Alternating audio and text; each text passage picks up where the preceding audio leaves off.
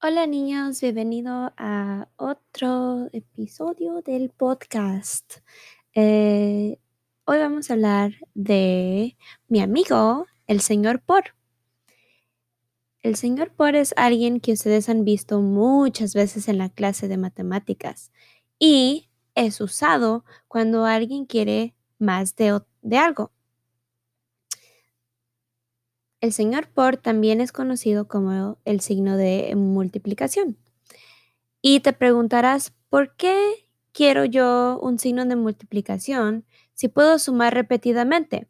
Y es cierto, pero el señor por hace que el sumar repetidamente sea más fácil. Por ejemplo, si quieres hacer galletas para la clase y sabes que hay cuatro niños que se sientan en cada fila, y hay tres filas, entonces, ¿vas a contar de uno en uno? No. Podemos hacer conteo salteado o podemos hacer la estrategia de eh, sumar repetidamente o podemos hacerlo en dibujos. Si lo hacemos en conteo salteado, sabemos que podemos contar por cuatro y tenemos que contar tres veces cuatro entonces 4, 8, 12. También podemos sumar 4 tres veces, que sería 4 más 4 más 4 y el resultado sería 12.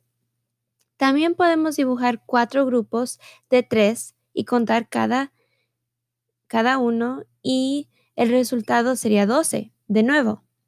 Entonces, de cualquier forma que tú hagas tu multiplicación, el resultado siempre será el mismo. Por eso es muy importante saber los diferentes tipos, diferentes tipos de estrategias para poder multiplicar. Nos vemos en la próxima. Adiós.